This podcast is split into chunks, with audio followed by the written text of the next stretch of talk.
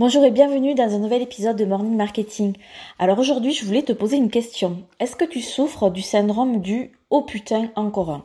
C'est un mal très spécial qui affecte tes prospects potentiels quand ton business leur tombe sous les yeux. Tes réseaux sociaux, ton branding, ton offre, la manière de délivrer ton message.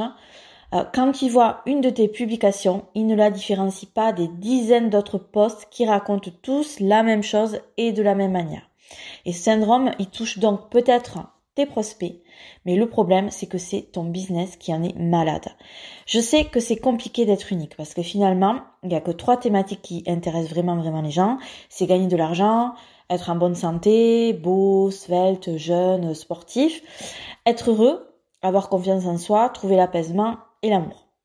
Et nous sommes des milliers à vouloir prendre quelque part de marché dans un truc finalement hyper concurrentiel en sachant que les gros ont déjà pris le principal.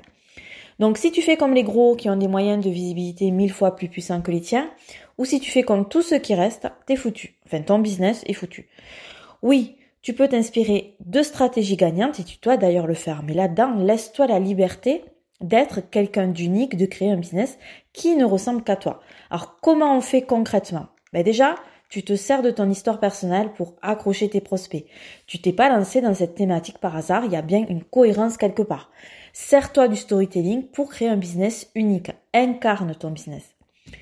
La deuxième chose, délivre ton message de manière différente. Si tu ne comprends pas, ce que je te dis là, va sur Insta et regarde les comptes qui font des recettes de cuisine. Pour un même plat, on va prendre l'omelette, tu vas avoir mille manières de filmer, de monter la vidéo, de mettre en scène, de choisir les ingrédients, les musiques, le rythme, l'angle d'attaque, voilà, etc.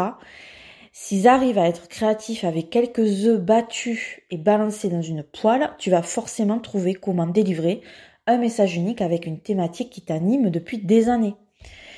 Le troisième conseil, c'est travaille ton offre. La majorité des offres sont trop peu travaillées et vraiment peu alléchantes.